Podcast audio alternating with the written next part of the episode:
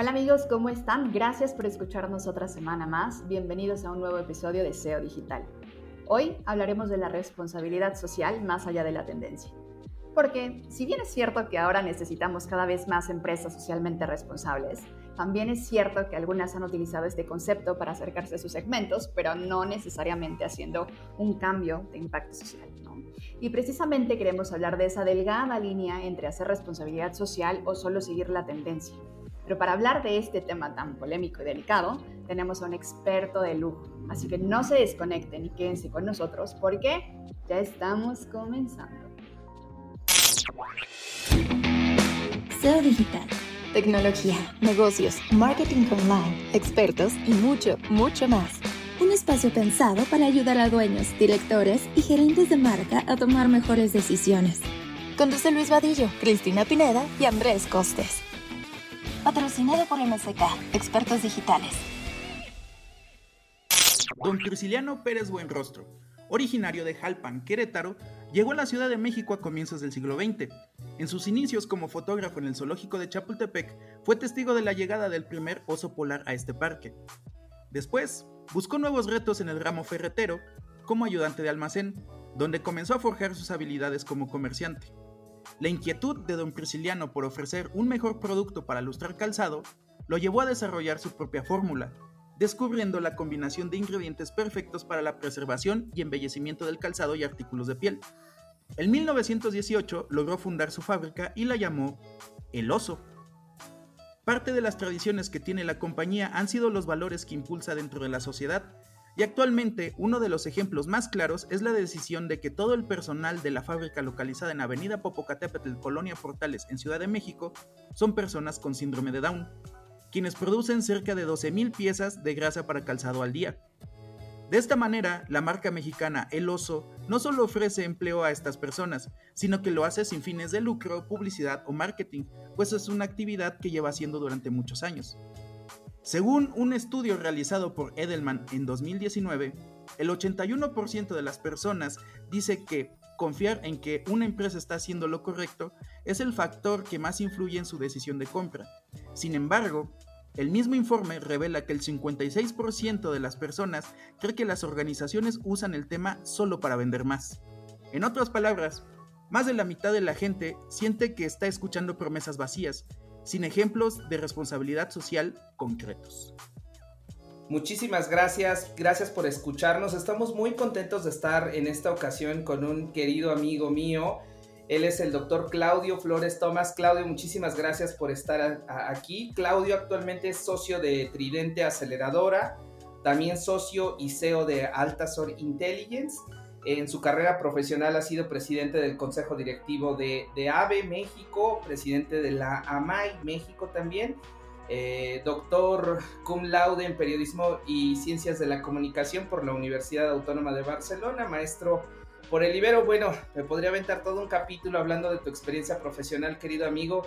Te agradezco mucho que hayas aceptado la invitación y te agradezco infinitamente que hablemos de un tema que tú y yo hemos conversado en más de una ocasión y que sé perfectamente que te apasiona y que tiene que ver con esa verdadera responsabilidad. No sé si el término es el correcto y fraseamos de la mejor manera el título de este capítulo de responsabilidad social, pero hablábamos en la preparación de este programa, hablábamos del washing, washing más lo que tú me digas. Y me gustaría preguntarte a ti como un, experto en, la materia, como una persona que además eh, lleva eh, estas causas y asesora a las marcas, preguntarte ¿qué tiene, qué tiene que ver esto de la responsabilidad social con las marcas y por qué las marcas se suben a estas iniciativas a veces sin sentirlas, sin vivirlas, sin creerlas pero ahí quieren estar en el Pride, quieren estar en todas las, eh, quieren ser B Corp y no son por naturaleza o no pueden serlo. Y me gustaría escuchar tu perspectiva, querido amigo, y gracias por estar aquí. Un placer, para mí es eh, increíble estar aquí contigo, Luis, contigo, Chris, para platicar de estos temas, porque son temas que, como ya les mencionaba antes de entrar, eh, son temas que en los que yo creo a nivel personal, yo milito en estas causas porque pertenezco a la comunidad LGBT y yo creo que es una, un tema importantísimo. ¿Por qué las marcas les interesa digamos, subirse a estos temas, enarbolarlos, abrazarlos, eh, o, que formen parte, digamos, de su estrategia de, de comunicación, de marketing, de sus planes estratégicos. Básicamente, Luis, yo creo que esto se debe a que vivimos en esta época el fin del paradigma de la interrupción en comunicación de marcas. ¿Esto qué quiere decir? Que antes las marcas tenían una manera muy sencilla, digamos, de conectar con sus audiencias, consumidores o ciudadanos, en el caso de marcas institucionales, que tenía que ver con espotear, con mandar mensajes, con comunicar desde un lado y esperar que llegara al otro eh, un receptor que teóricamente recibía ese mensaje y se conectaba con él. Hoy los ecosistemas... Con interrumpir, pues. Interrumpirnos, esputearnos es interrumpir el, disfrute de nuestro entretenimiento, de nuestro contenido, ¿no? Y meternos los anuncios. Yo creo que hoy lo que estamos viendo es un giro hacia el branded content, al contenido, digamos, marcario vinculado con ciertos contenidos o temas. Y uno de estos temas son las causas que tienen que ver con la mejora del planeta, la mejora de la sociedad, la inclusión, la igualdad, la tolerancia, ¿no? Este tipo de valores. Y yo creo que las marcas han encontrado en, eh, digamos, estas causas que emergen desde sus consumidores y ciudadanos una manera de conectar con ellos o con ellas. Es decir, las marcas lo que buscan al final, el objetivo final es atender a una comunidad, atender a un grupo, eh, digamos, de, personas que forman sus segmentos de mercado y conectar con ellos para hacer una vinculación que es más allá de una vinculación funcional o racional. A esto le estamos llamando desde hace unos años engagement, ¿no? Engagement es vinculación emocional estable. ¿Eso qué quiere decir? Eh, digamos, armar una conexión con una, una, persona, con un grupo de consumidores o audiencias eh, que sea estable y que además sea emocional. ¿Por qué es deseable esa conexión emocional? Porque se ha demostrado que las conexiones emocionales modifican más nuestro comportamiento que las conexiones racionales.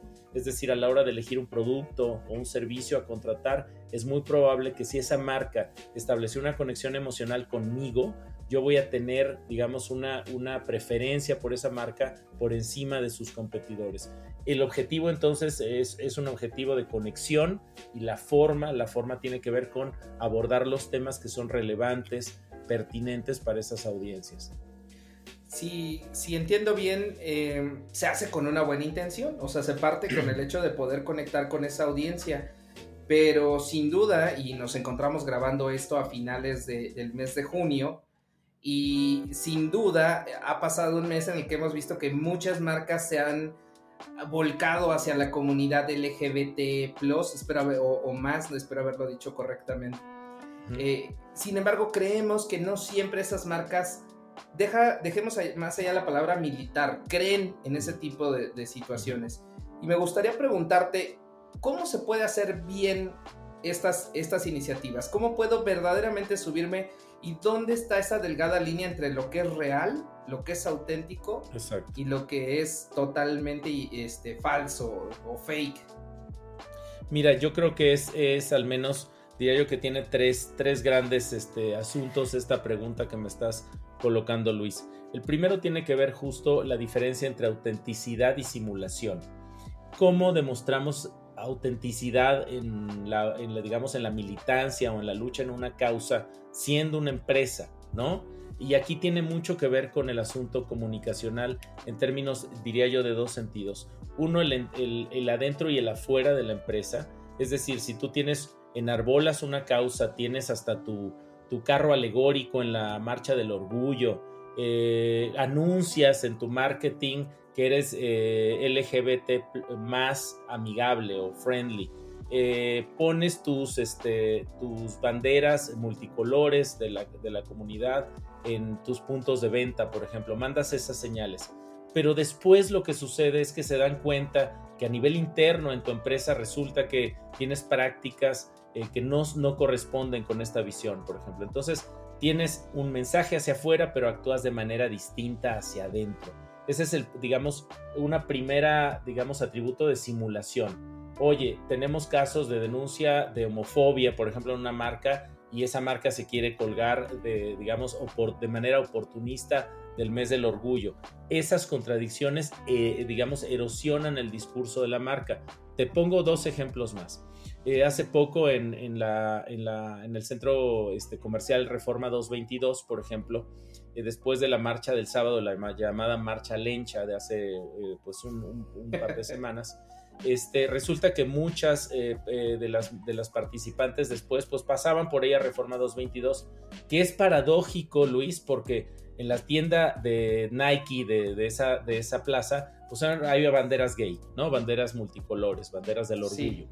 Eh, y, pero los guardias de seguridad de esa plaza ven a estas, eh, eh, digamos, personas que iban, entiendo, de la mano y las expulsan de la plaza. Esas contradicciones son las que le hacen daño cuando una marca quiere entrar. O sea, es ¿qué tendría que hacer Nike ante esa situación? ¿No? Salirse de la plaza o no. Tercer ejemplo, la presencia global. Y esto es bien fácil de ver solo en los sitios web. Marcas globales ¿no? Que, se pone la bandera, eh, de nuevo la, bandera multicolor, la, bandera del orgullo, pero cuando vas a sus sitios web de zonas árabes, digamos, del mundo árabe, resulta que ahí no, ¿no? Ahí no, porque pues este, no vayamos a tener broncas. No sé si recuerdan, hace unos días hubo por ahí una noticia que, ha sido desmentida, etcétera, sobre este tema de que en el Mundial de Fútbol de Qatar, quien porte una bandera multicolor del orgullo puede estar este, sujeto a que lo metan a la cárcel, ¿no? Entonces, esas son, esos son los temas donde se dan los choques, donde están las contradicciones, donde se muestra que solo estás simulando, que solo te estás subiendo, por así decirlo, al tren del mame del mes del orgullo, pero que en realidad no crees en esa causa, que en realidad eh, es solo un asunto de marketing, de simulación, de forma, pero no de fondo. Y yo creo que ahí están las claves. ¿Qué diría yo? Uno, coherencia interna, es decir, si vas a, a salir a la calle a dar un mensaje de inclusión y participación con el tema, con los temas de la comunidad LGBT eh, pues también tienes que tener prácticas hacia adentro de tu empresa que demuestren esto. Segundo, si vas a tener presencia en tus distintos canales, puntos de venta, puntos de contacto y solo vas a dejar unos amigables eh, a la comunidad y otros no, eso tampoco es coherente. Y tercer elemento, cómo vas a actuar ante crisis específicas como la que estoy mencionando ahorita del caso de Reforma 222, que además entiendo que es una plaza que tiene ciertas prácticas, diría yo, homofóbicas, no sé si porque está en la zona rosa y nos consideran una plaga a quienes pertenecemos a esta comunidad, entonces quieren que lleguemos a consumir, pero no a mostrar lo que somos.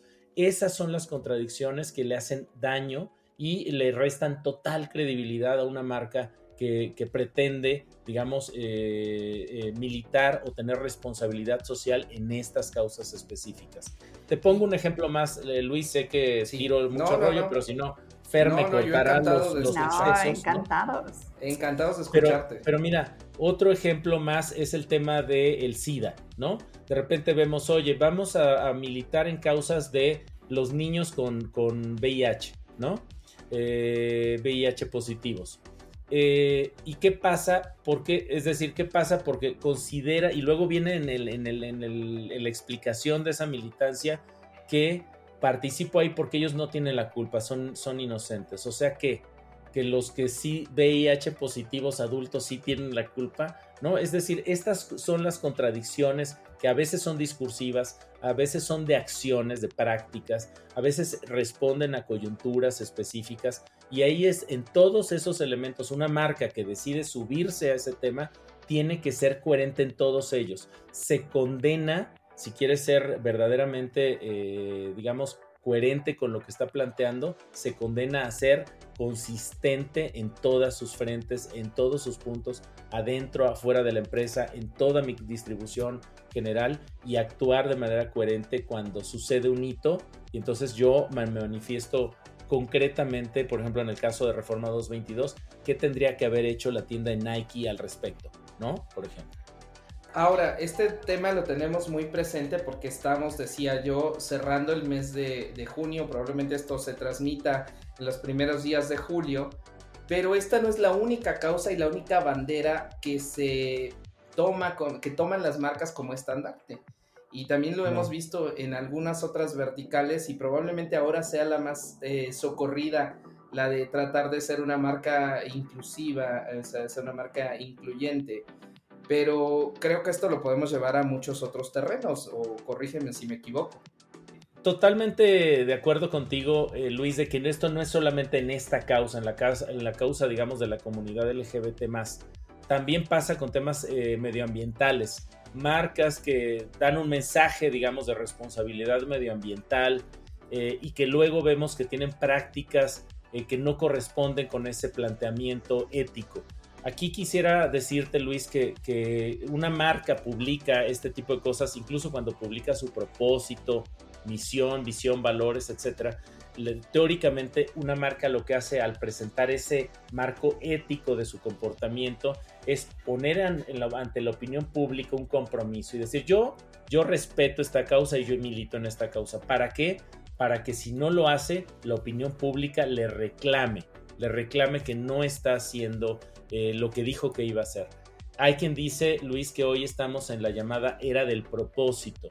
Esto tiene que ver con la pospandemia, digamos, con estos eh, meses pospandémicos, si es que podemos decir que ya salimos y dejamos atrás a la pandemia, que eh, lo que trajo la pandemia es esto que llaman human centricity o la centralidad de la persona, del ser humano. También está customer centricity y etcétera. Pero a mí me gusta mucho esto de no hay nada más pandémico que poner al ser humano en el centro de nuestra estrategia. ¿Por qué sucede esto? Sucede hipotéticamente, es algo que todavía se está investigando eh, porque la pandemia generó una cosa que nunca había sucedido antes en la historia del planeta. Por primera vez en la historia del mundo, tuvimos todos los habitantes del planeta, una gran mayoría, el mismo miedo, el mismo miedo en África, en Asia, en Europa, en México, en América Latina, el miedo a enfermar y a morir de COVID-19, Luis. Entonces, este miedo colectivo, lo que eh, algunos sociólogos están analizando, eh, es que nos creó una idea distinta del otro. Antes de, la pandemia, el otro era un competidor, ¿no? Era un enemigo, era un, la otredad lo hacía alguien de quien teníamos que desconfiar. Después de la pandemia, eh, lo que se, y esto te digo, es algo todavía en desarrollo, se dice que el otro se volvió más bien otra víctima de la pandemia como yo, y eso nos hermanó y eso empezó a hacernos pensar distinto en la otra persona. Eso hace lo que llamamos, detona lo que llamamos la era narrativa, el, perdón, la era del propósito. ¿Por qué es la era del propósito? Porque hoy una marca que no tenga propósito más allá de hacer dinero, más allá de reproducir el capital, digamos en términos marxistas, si sola esa es su causa, no tienes causa para mí. Entonces, hoy el propósito es una manera en que las marcas pueden conectar con sus audiencias, pero tiene que ser auténtico, tiene que ser un propósito donde demuestres que estás trabajando, invirtiendo parte de tus ganancias en resolver los temas que tú dijiste que ibas a atacar. Oye, Claudio, qué interesante. Yo ahorita no te querían interrumpir porque todo esto literalmente es muy importante para todos los que nos escuchan. Pero ¿estás de acuerdo, ahorita retomando la conversación que teníamos, que esto de la pandemia también vino a, a reconfigurar la sociedad?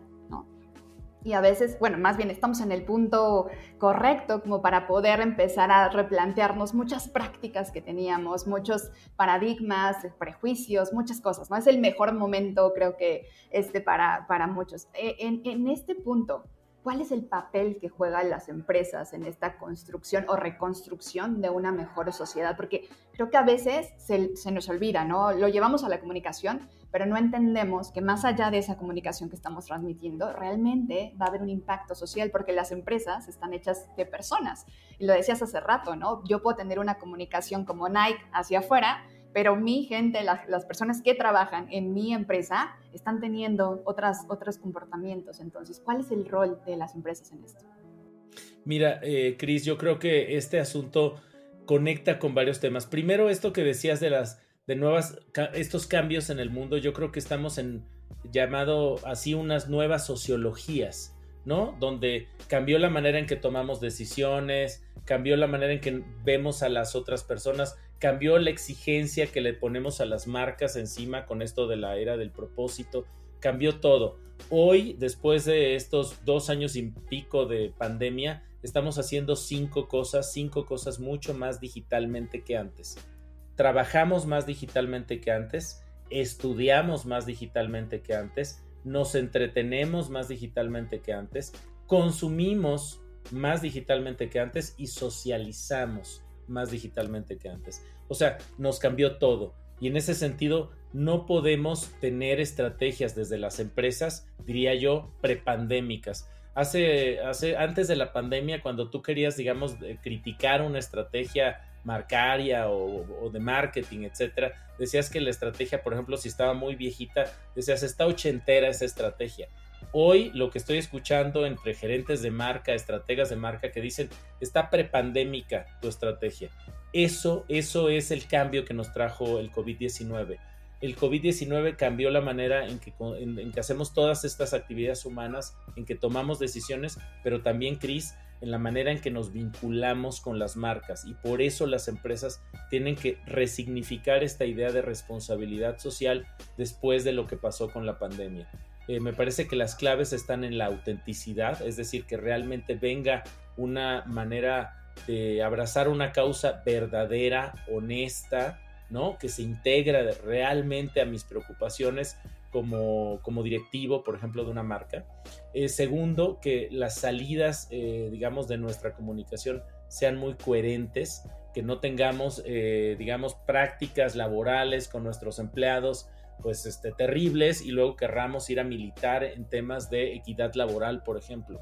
Están cambiando también, Cris, asuntos que tienen que ver, por ejemplo, con el trabajo. Estamos viendo, la, la pandemia nos trajo dos cosas al menos. Uno, una mayor crítica respecto a qué condiciones laborales tengo. Estamos enfrentándonos a generaciones que critican algo que para las generaciones de boomers o de generación X como yo, que decíamos, nos sentíamos orgullosos, Luis, ¿no? Y te digo de ti porque tú, Cris, eres mucho más joven que yo al menos, pero estamos orgullosos de, yo nunca he tomado vacaciones o yo nunca he faltado por enfermedad porque primero es el trabajo, ¿no? Esas visiones muy tontas, ¿no? Que eran como de, de, de, poner, eso significaba ponerte la camiseta de la empresa, ¿no? Alguien que nunca faltaba, que ponía su trabajo por encima de su familia, por encima de su salud, por encima de su balance laboral, pues este, familiar o personal, se iba el trabajo al 100%. Yo creo que todas esas visiones hoy necesitan justo ser repensadas por las empresas. ¿Para qué? Para ser coherentes con este tipo de causas. Si yo me voy a subir a una causa, tengo que hacer mucho más cosas que una campaña de comunicación. Si yo me voy a subir a una causa, tengo que revisar a nivel interno mi coherencia. Oye, ¿Y qué tal si luego resulta que este, tengo, por ejemplo, reglamentos internos que se redactaron en los 80 o en los 90 que siguen vigentes y que no me he atrevido a cambiar?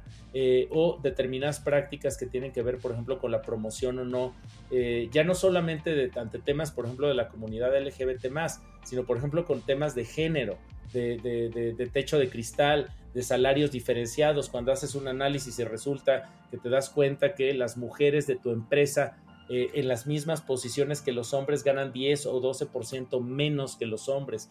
Todas esas revisiones, por eso es un tema muy complejo, por eso no es fácil simplemente subirte, engancharte a una campaña de marketing en junio con el mes del orgullo o el 8 de marzo con el, la, digamos, la conmemoración eh, de, la lucha feminista.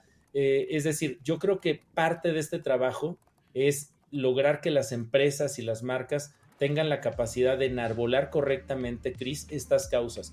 Y yo creo que hay una gran oportunidad, diría yo, laboral o de negocio para las consultoras, para que le enseñen a las empresas a poder hacer este tipo de cosas. Y aquí voy a poner un ejemplo que es precisamente el de mi querido Luis Vadillo. Luis, que tiene siempre una vocación, diría yo, de mucha actualización, de estar al día y a la vanguardia, está eh, a punto de sacar un librazo, librazazo que se llama SEO Digital. Y Luis, yo me acuerdo perfecto cuando me dijiste, eh, Claudio, necesito revisar que el libro verdaderamente utilice correctamente el lenguaje en un contexto donde queremos ser, digamos, sensibles a los temas de género, sensibles al lenguaje incluyente, ¿no? Porque luego tenemos vicios, por ejemplo, cuando decimos los doctores y las enfermeras que han luchado contra el COVID y tal, ¿por qué los doctores hombres y las enfermeras mujeres? ¿Por qué no las doctoras y los enfermeros? Y esa preocupación que tienes tú, Luis, y que manifestaste con tu libro de SEO digital, que nos ayudó Paulina Chavira a hacer este trabajo de aprendizaje, ¿no? Y de manejo del lenguaje, me parece que ilustra un caso de éxito de cómo se hacen bien estas cosas. Si me quiero subir, recurro a los expertos, me dejo asesorar, No necio con que yo jamás voy a usar el, lenguaje incluyente, que hay personas que todavía les genera repelús, ¿no? Alergia, este, este tipo de lenguaje, que dicen, oye, es que yo cuando digo ellos también los estoy incluyendo a ellas. Pues no, no las estás incluyendo, porque estás eh, remitiendo un masculino, no un género masculino. Entonces, son este tipo de cosas y que son cambios sociales, Luis. Te acordarás quizás hace 10, 15 años estas discusiones no estaban en el nivel de madurez en el que los tenemos hoy. Cris, tú sabes muy bien, además eh, siendo mujer, eh, pues lo que enfrentamos diferencialmente, el, privilegio de los hombres en países como México. Y me parece que, que, esto tiene que ver también con escuchar a los equipos, con hacer organizaciones más horizontales, que es una de las cosas que a mí me gusta mucho de lo que hacen ustedes en este MSK ser totalmente conscientes de que existe una situación ahí que hay que atender y probablemente también diría yo reconocer que muchas veces no tienes esas respuestas tú mismo y que tienes que recurrir a un tercero para que te pueda asesorar y te pueda incluso decir enseñar enseñar correctamente porque correcto porque muchas veces estás abonando en el techo de cristal y no te das cuenta porque es algo que traemos pues ahí en el chip. Interiorizado, este, interiorizamos Luis nuestro privilegio, ¿no? Y eso es, yo creo que uno de los grandes eh, retos que tenemos en general es eh, decodificar y deconstruir nuestro privilegio y es muy difícil. Yo me refiero a los privilegios eh, de clase, a los privilegios de género, a los privilegios de, digamos, de heterosexualidad, a los privilegios de, de color de piel, que también este, son, son todavía poco tratados en nuestro país pero cada vez más nos damos cuenta que hay una especie de pantone mexicano, como le llama Eduardo Salles en Cinismo Ilustrado, ¿no? Donde pues entre más claro seas, pues eres más, este, más güerito y eres más privilegiado, ¿no? Y, esto es inversamente proporcional al color de piel cosas de las cuales tenemos que hablar en los ámbitos profesionales, en las empresas, tenemos que hablar de racismo, tenemos que hablar de clasismo, tenemos que hablar de, temas de igualdad de género y de inclusión por ahí decíamos, eh, no puede el mundo estar cambiando tanto y nosotros nada, ¿no? prácticamente es como una lección de vida, nos están diciendo, a ver, ya las cosas son diferentes y ustedes se van a quedar igual, ¿no? Entonces, para... Adelante, Claudia. No, es que, ¿sabes qué, qué es lo que me da mucho optimismo, Cris? Lo que me da mucho optimismo ahora, el que, que fui a la marcha del orgullo, eh, lo que me dio muchísimo optimismo y me, se me hace un nudo en la garganta de decírselos es la cantidad de jóvenes que ya lo ven con absoluta normalidad. Eh, a diferencia de quienes tenemos más años, yo tengo 50 años eh, y vivimos otros contextos, vivimos otras realidades sociales, a mí me da mucho gusto ver a las generaciones, sobre todo a la generación postmillennial, a los famosos centennials o generación Z, eh, eh, cada vez asumiendo estos temas con mayor naturalidad, con mayor normalidad, eh, ya, ya como algo implícito, digamos, en su, en su marco ético-moral o en su cosmovisión, como le querramos llamar, en su manera de ver el mundo, que, cada quien puede ejercer, digamos, la sexualidad con la que sea más feliz. Y yo creo que eso es muy bueno para el mundo, ¿no? Excelente, ¿no? La verdad es que ese es el tema del que todos también tendríamos que estar incluyendo en nuestras culturas organizacionales. Y bueno, para, para mí ha sido un deleite estarte escuchando, Claudio, y además compartirle toda esta información a, todos los que nos escuchan. Para ir cerrando eh, el episodio, me encantaría preguntarte, eh, ¿con qué cosas se deberían de quedar las personas que nos escuchan para que puedan implementarlo dentro de sus organizaciones y hacer mejor responsabilidad social? Mira, eh, Cris, yo creo que eh, en primer lugar, hacerse una sola pregunta. ¿Qué tan dispuesta está toda la organización a abrazar este tema? Y si la respuesta es que está poco dispuesta, primero tienes que hacer un trabajo interno antes de salir allá afuera a presumir tu militancia en causas de género o de comunidad. Eh, me parece que ese es la primera asunto, la primera pregunta que se tiene que hacer una empresa. Y si, ves que el esfuerzo va a ser muy largo o que quizá no haya el compromiso del, liderazgo, del, llamado C-Level, del leadership team para poder impulsar estos temas, eh, me parece que es, un buen momento para decir quizá no es el momento para hacerlo. porque si no vas a, hacerlo en serio, mejor no lo hagas, porque te puede salir al revés. Puedes invertir un poquito en una campaña, en una pauta, en la creatividad, etcétera, etcétera, pero luego te van a sacar un reglamento interno que va a echar por la borda todo eso y vas a quedar peor porque vas a perder credibilidad, vas a perder autoridad moral y en ese sentido me parece que es mejor ser eh, coherente con las causas en las que militas. Elige una causa, comprométete con ella, revisa a nivel interno si está, eh, digamos, tu empresa lista para trabajar en esa causa con disciplina, con recursos, con, eh, digamos, la voluntad de las propias eh, niveles directivos de la, de la, organización. Y si todo eso tiene check, ya estás listo para empezar a trabajar. pero no empieces por la campaña de comunicación. Empieza primero revisando cómo estás adentro para después salir a presumirlo afuera. Wow, muchísimas, muchísimas gracias, Claudio. Querido Luis, eh, tus conclusiones para cerrar el episodio. A mí, a mí me parece que dijiste unas palabras espectaculares y quisiera sumarme a ese tema de la autenticidad. O sea, me parece que en cualquiera de las vertientes de responsabilidad social, de inclusión, de hacer algo por cambiar la realidad social o del país donde estás, no se puede quedar en una campaña.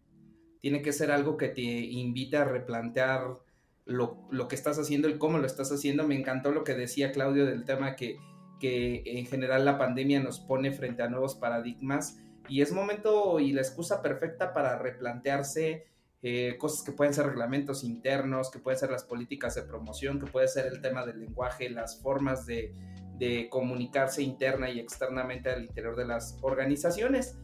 Y yo cerraría solamente con una palabra, me parece que es cuestión de coherencia.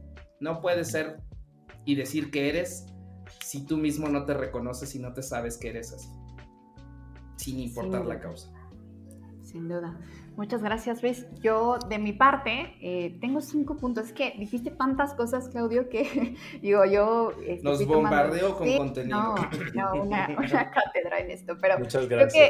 creo que si, habría de quedarme con algo y, y dejarles algo a los que nos escuchan, es primero un tema también de educación y capacitación, ¿no? O sea, eh, todas las personas que trabajan en nuestras organizaciones deberían de tener un poquito más de información acerca de esto y evidentemente esta información tendría que venir de que nos acerquemos a expertos, ¿no? Porque muchas veces, como decían hace ratito, no somos nosotros los que sabemos, hay expertos que saben cómo manejar mejorlo y hay que escucharlos, hay que acercarnos a ellos. Eh, también me parece que un tema de responsabilidad, pero desde todo lo que implica, no solamente es una comunicación hacia afuera, sino qué procesos, cambio de infraestructura, o sea, cambio de muchas cosas alrededor de la, de la empresa y no solamente en la comunicación y ya, ¿no? Y, y finalmente creo que algo eh, que me encantó fue esto de transfórmate primero desde adentro y cuando ya estés transformado desde adentro, entonces puedes empezar a platicar hacia afuera, ¿no? Eh, pues creo que fue una, fue una sesión eh, definitivamente muy, muy valiosa, muy importante. Les quiero agradecer muchísimo. Claudio, gracias por tu tiempo, por compartirnos desde una visión tan amplia. Eh, Querido este Claudio, ¿dónde te podemos encontrar? Pues siempre se nos olvida preguntarle a nuestros invitados, ¿dónde te pueden escuchar, escribir, dónde te encuentran? Mira, yo mis dos plataformas digitales en las que más me muevo como pez en el agua es Twitter en primer lugar. Eh, ahí me pueden seguir en arroba Claudio Flores T. Eh, tuiteo de muchas cosas, tuiteo de temas de marketing, pero también este, con asuntos político-electorales que, nos tienen muy prendidos ahorita en México. Y también en Instagram, donde tengo, digamos, un rollo un poco más personal en mis proyectos personales, que como sabes, Luis, pues produzco vino en el Valle de Guadalupe, eh, producimos un par de mezcales en Oaxaca, otro tipo de proyectos, digamos, más divertidos, ¿no? Más este, lúdicos. Eh, más enervantes. De las marcas, Claudio. Y, este, y me pueden seguir en, Instagram en arroba Claudio Flores Tomás con H.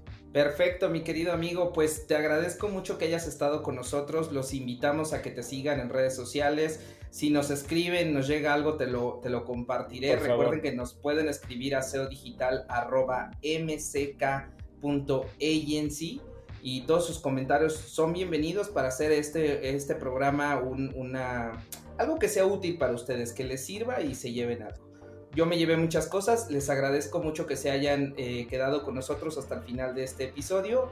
Esto fue SEO Digital, nos vemos en la próxima. Gracias, bye bye.